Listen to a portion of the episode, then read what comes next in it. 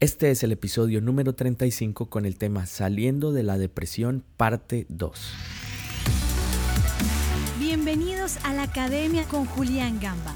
Cada semana analizamos un tema o recibimos un invitado que te motivará a alcanzar tu máximo potencial, a vivir cada día con expectativa, a soñar con cumplir el propósito de Dios para ti.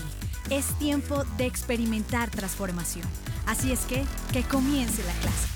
Primero que todo quiero agradecerte por escuchar este podcast. También gracias a todos los que se toman el tiempo de compartirlo en sus redes sociales. Valoro mucho que escuchen y lo compartan. Los invito a que se suscriban en iTunes y en Spotify. Así serán los primeros en saber cuando nuevos episodios sean publicados. También compártelo con alguien que lo necesite y sin más preámbulos vamos con el tema de hoy, saliendo de la depresión, parte 2. Pablo escribió, nunca nos damos por vencidos. Aunque nuestro cuerpo está muriéndose, nuestro espíritu va renovándose cada día, pues nuestras dificultades actuales son pequeñas y no durarán mucho. Sin embargo, nos producen una gloria que durará para siempre y que es de mucho más peso que las dificultades.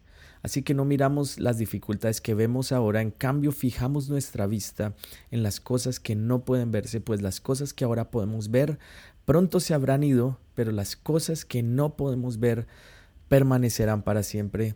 Eso está en 2 Corintios 4, 16 al 18 en la nueva traducción viviente. Y volviendo al tema, la parte 2 de saliendo de la depresión, creo que es uno de los temas más importantes hoy en día que nos pueden atacar a cualquier tipo de persona. La semana pasada compartíamos un poco el testimonio del maestro Derek Prince y he escuchado infinitos testimonios de grandes hombres de Dios, personas también exitosas que en algún momento han enfrentado este gran gigante de la depresión, la ansiedad, y hoy en día, por todo lo que estamos viviendo, estas cosas se están acelerando más. Y veíamos el ejemplo del profeta Elías, que está en el libro de Primera de Reyes, capítulo 19, el versículo 1 al 3, y lo vuelvo a mencionar, que dice, cuando Acab llegaba a su casa, le contó a Jezabel todo lo que Elías había hecho, incluso la manera en que había matado a todos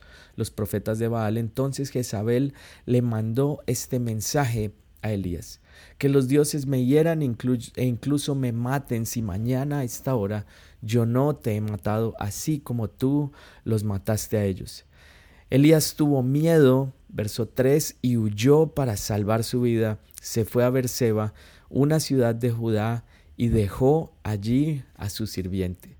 Es, es, increíble ver cómo un gran hombre de Dios, después de haber enfrentado a 450 profetas y haber visto cómo el Señor los consumía en un momento, se enfrenta a una amenaza y esta amenaza hace que él enfrente la duda. Creo que todos nosotros en algún momento hemos enfrentado situaciones similares. Eh, de pronto pasamos por algunas cosas y estamos bien, pero a veces una pequeña cosa nos vuelve a dejar. Recuerdo que cuando era niño para mí era cuando iba a la casa de mis abuelos, todos los diciembres estábamos allá por más o menos un mes, una casa en el campo, habían muchos animales y en el día era solamente alegría.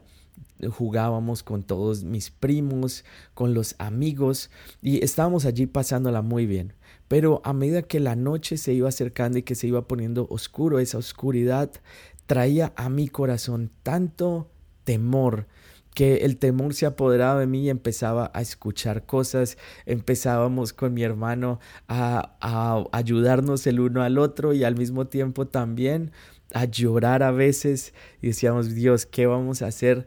No vamos a sobrevivir un día más. Pero nuevamente llegaba la mañana y otra vez estábamos eh, como con ánimo y salíamos a hacer todas las cosas como todos los días. Entonces, de esta pequeña eh, anécdota, entiendo que a veces hay cosas, a veces pequeñas, que hacen que se sienta como que la oscuridad está tomando nuestra vida. De pronto eh, venías muy bien en tu vida y llegaste a un punto en donde hay algunas áreas que están bien. De pronto acaba de pasar un gran periodo de ver muchas respuestas o muchas cosas en tu vida o crecimiento o algo que querías ver, pero una pequeña cosa o una gran cosa en algunos casos te ha dejado allí en el piso y, es lo que podemos ver del profeta Elías.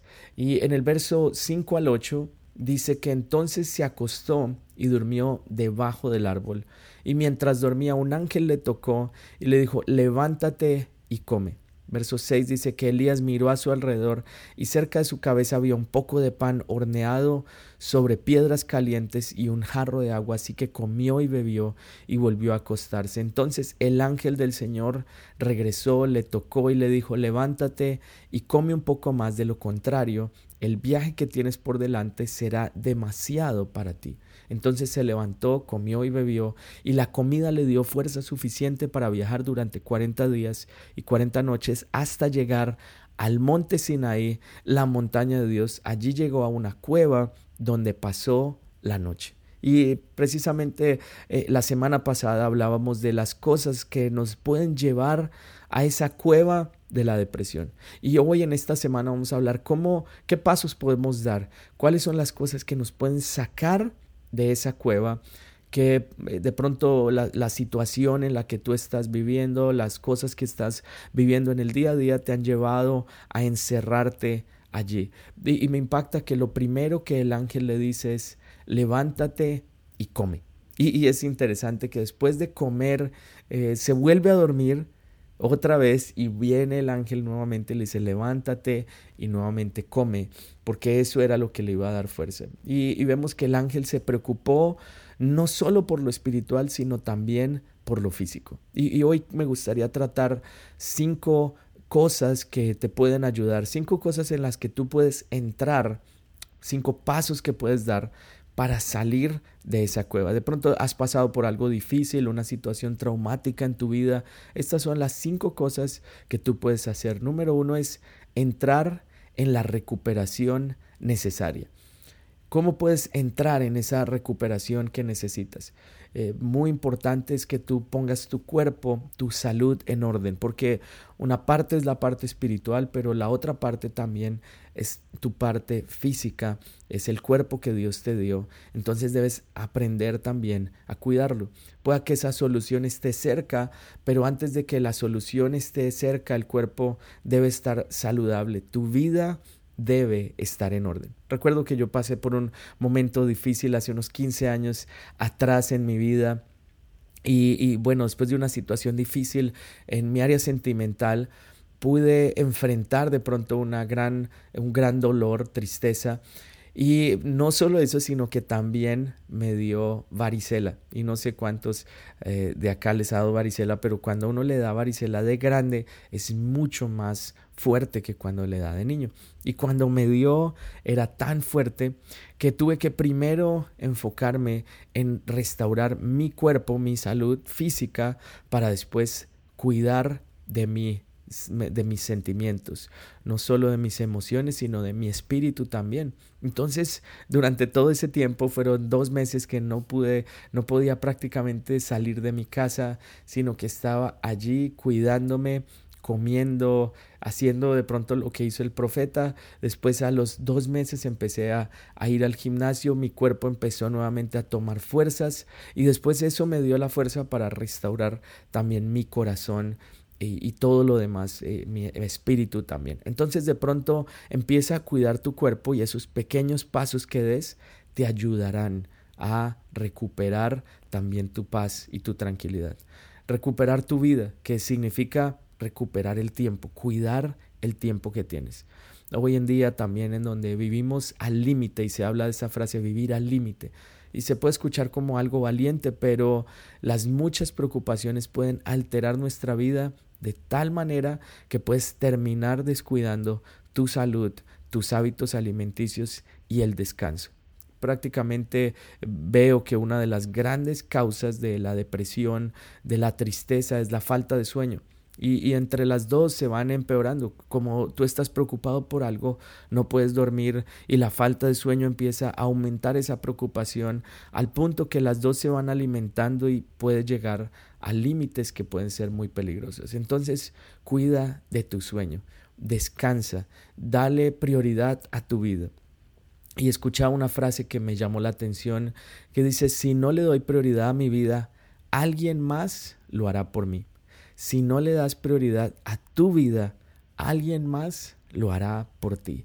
Tú tienes que darte el primer lugar. Cuida de ti, cuida de lo que entra en tu mente, cuida de lo que tú escuchas, cuida de lo que ves, porque eso te ayudará a administrar muy bien lo que Dios te dio. El Salmo 90, el verso 12, en la traducción, en la una traducción que es la palabra de Dios para todos, dice, haznos entender que la vida es corta para así vivirla con sabiduría. Y la verdad es que la vida es muy corta, es tan rápido que los hijos van creciendo, que nuestras vidas se van desarrollando, que debemos pedirle a Dios la sabiduría para vivirla. Primera de Reyes 9, del 9 al 12 en la nueva versión internacional dice, entonces el Señor le dijo a Elías, ¿qué haces aquí, Elías?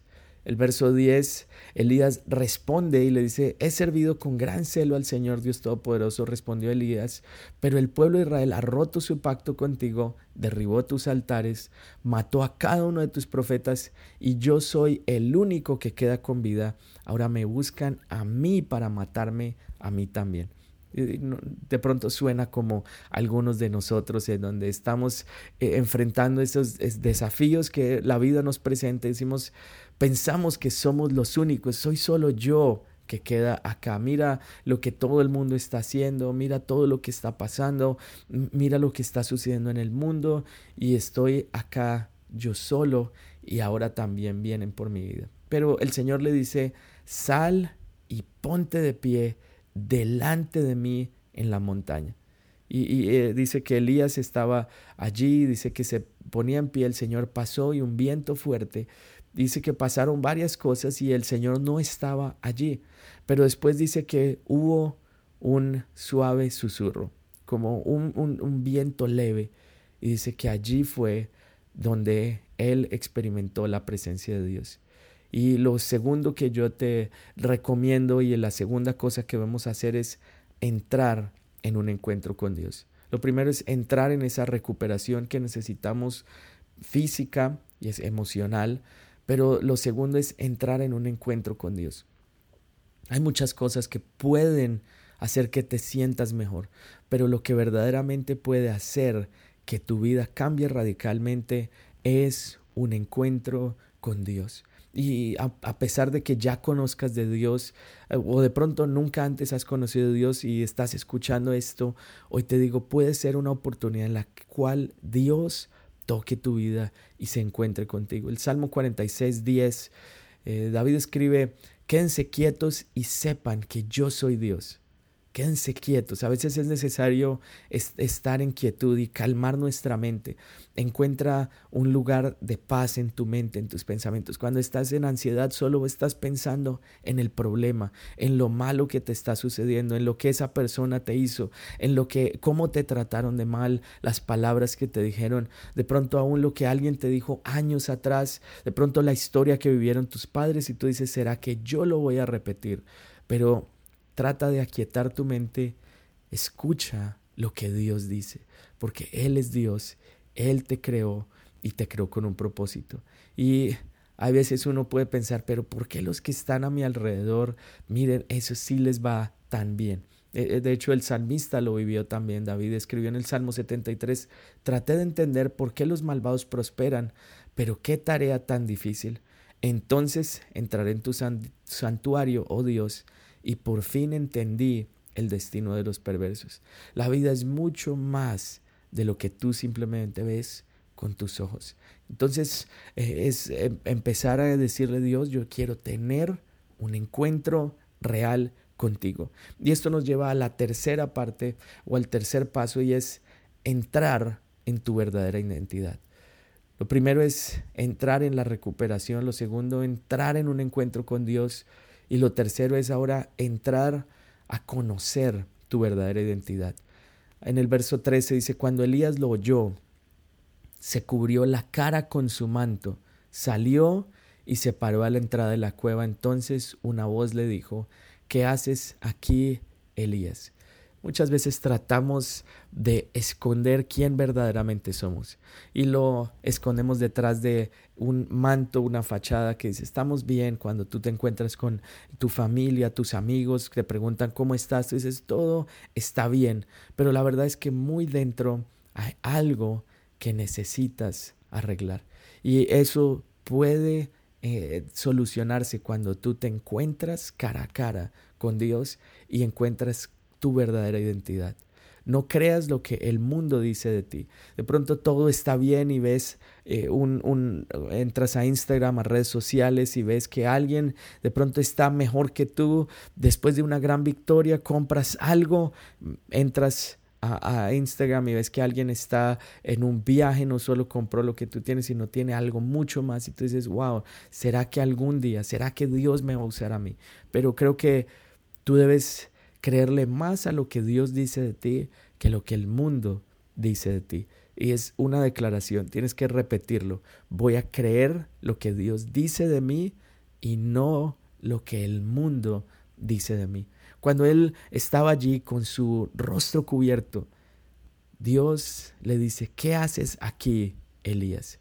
Y es a veces lo que el Señor nos tiene que decir. ¿Qué haces en ese lugar? ¿Por qué estás allí? Ese no es quien eres tú.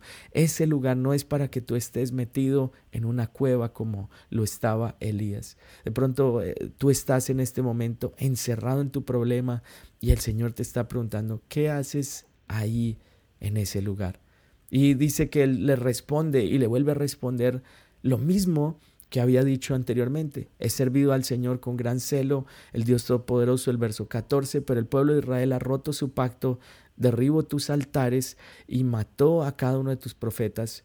Yo soy el único que queda con vida y ahora me buscan a mí para matarme a mí también. No creas a lo que el mundo dice de ti, cree a lo que Dios dice de ti. De pronto estás repitiendo tú mismo la misma historia a todas las personas, a ti mismo te estás contando esa misma historia, no, pobrecito yo, mira dónde estoy, pero tienes que entrar en el mundo de las posibilidades y encontrar tu verdadera identidad. Y tu verdadera identidad, ¿en dónde la encuentras? El siguiente paso, el paso número cuatro es entrar en un nuevo propósito o entrar en una misión. El Señor le dice en el verso 15, regresa por el mismo camino que viniste y sigue hasta el desierto. Dice, cuando llegues allí, unge a Asael para que sea el rey de Aram.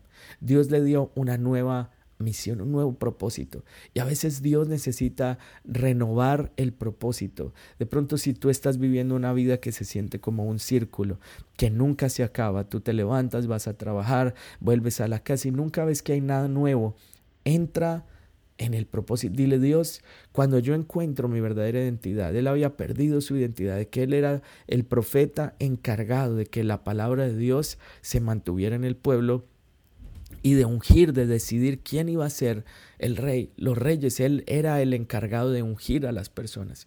Ahora, no pierdas tu identidad y cuando tú recuperas tu identidad, recuperas también tu propósito. Encuentra algo nuevo. involúcrate a servir. involúcrate a ayudar a otras personas. Cuando tú empiezas a hablar con otros y a decirle, mira, yo pasé por lo mismo, pero yo te puedo ayudar, puedo estar allí escuchándote, orando por ti. Y Dios le dice, ve por el lugar por donde viniste. Eso se, nos habla de su llamado. Era el lugar donde él se había encontrado con Dios. Pero eh, en este momento él había olvidado su propósito. Y Dios tuvo que recordarle, este es quien eres tú. Y la ciencia, de hecho, habla acerca de esto. Los, los médicos recomiendan hacer algo nuevo cuando tú estás en un proceso de pronto de rutina, donde sientes que hay, eh, la depresión está tocando a la puerta. Pero Dios va aún más allá. Y Dios dice, no es simplemente que empieces algo nuevo, es ahora que tú recuerdes que fuiste fuiste escogido, fuiste llamado. Encuentra y recupera tu propósito. El versículo 18 de Proverbios 29 dice, cuando la gente no acepta la dirección divina, se desenfrena, pero el que obedece la ley es alegre. Todo comienza por obedecer la voz de Dios. Segunda de Corintios 4, 16 al 18, Pablo, que pasó por tantas situaciones difíciles, dijo, es por eso que nunca nos damos por vencidos. Él nunca se dio por vencido a pesar de todo y dice, pues nuestras dificultades actuales son pequeñas y no durarán mucho tiempo. Es interesante que cuando hay situaciones difíciles pensamos que van a durar para siempre. Y cuando las cosas están bien, de pronto la economía está bien, tú piensas, wow, esto va a durar para siempre. Pero el mundo es de ciclos, así como hay día, hay noche, así como también hay situaciones difíciles, también después vienen situaciones alegres y debemos mantener el mismo ánimo en todas.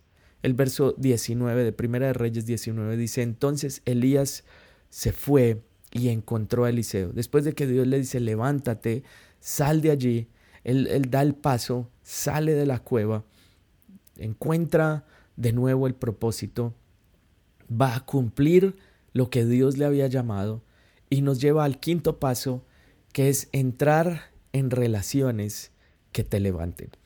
Y eh, le dice allí, encuentra a Eliseo, Dios le dice que encuentra a Eliseo, y dice que lo encontró hijo de Zafar arando un campo, había doce pares de bueyes en el campo y Eliseo araba con el último par. Elías se acercó a él, le echó su manto sobre los hombros y siguió caminando. Es decir, que él le puso el manto, se, se rodeó de personas que le ayudaran a levantarse. Y esa es la perspectiva que Dios quiere que tú tengas. Dios no quiere que tú estés solo, no estés solo pasando por esta situación. Mira cuidadosamente a las relaciones que tú tienes alrededor. Asegúrate de buscar personas, asegúrate de aferrarte a personas que te puedan ayudar, que te puedan levantar. No te encierres, no te quedes solo, porque nunca te van a juzgar. Hay personas que están allí para decirte, mira, tranquilo, yo he pasado por lo mismo, o aún si no, si no he pasado por lo mismo, tranquilo, yo te voy a ayudar, te voy a levantar, porque no estamos acá para juzgar, sino estamos aquí para ayudarte. Esa es la actitud que Dios tiene y es la actitud que nosotros tenemos hacia ti. Hay una frase que me gusta mucho y es mira cuidadosamente a las relaciones o sociedades en tu vida, pues ahí es a donde te diriges. De las personas que te rodees, ahí es donde vas a terminar. De pronto hay secretos en tu vida que alguien necesita saber. De pronto estás pasando por un gran dolor, pero hoy quiero decirte, no estás solo. Primero que todo, Dios está ahí y Él puede levantarte, ayudarte. Aún los grandes líderes pasan por momentos difíciles. Y el objetivo no es que tú te quedes simplemente allí encerrado, sino que tú puedas abrir tu corazón y puedas decirle primero a Dios y decirle, Señor, estoy pasando por esto. Dios, no sé qué hacer, no sé qué decisión tomar. No quiero que mis emociones manejen mi vida.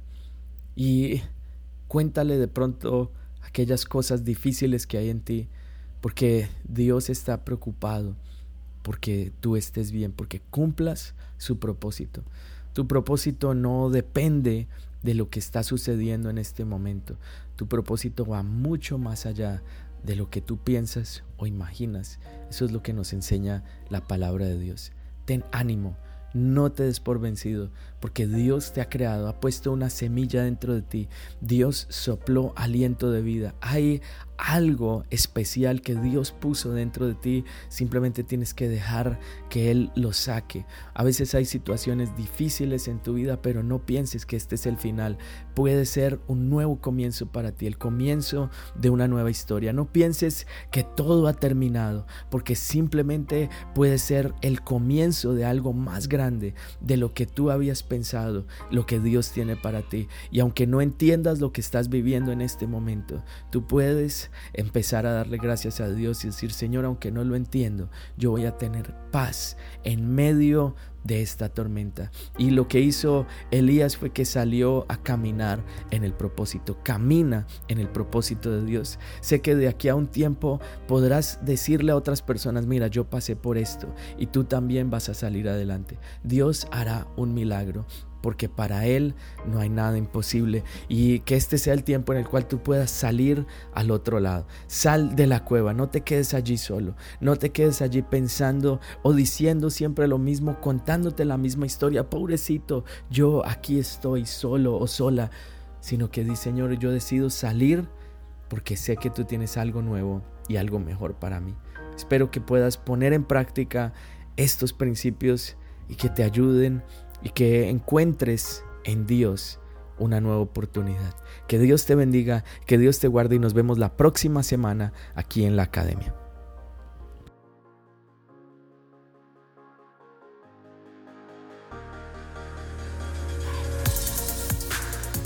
Gracias por ser parte de la academia. Recuerda que tenemos un episodio nuevo todos los jueves. No olvides suscribirte y compartir con tus amigos. Si tienes alguna pregunta que quieras que se responda en próximos episodios, envíala a info.juliangamba.com.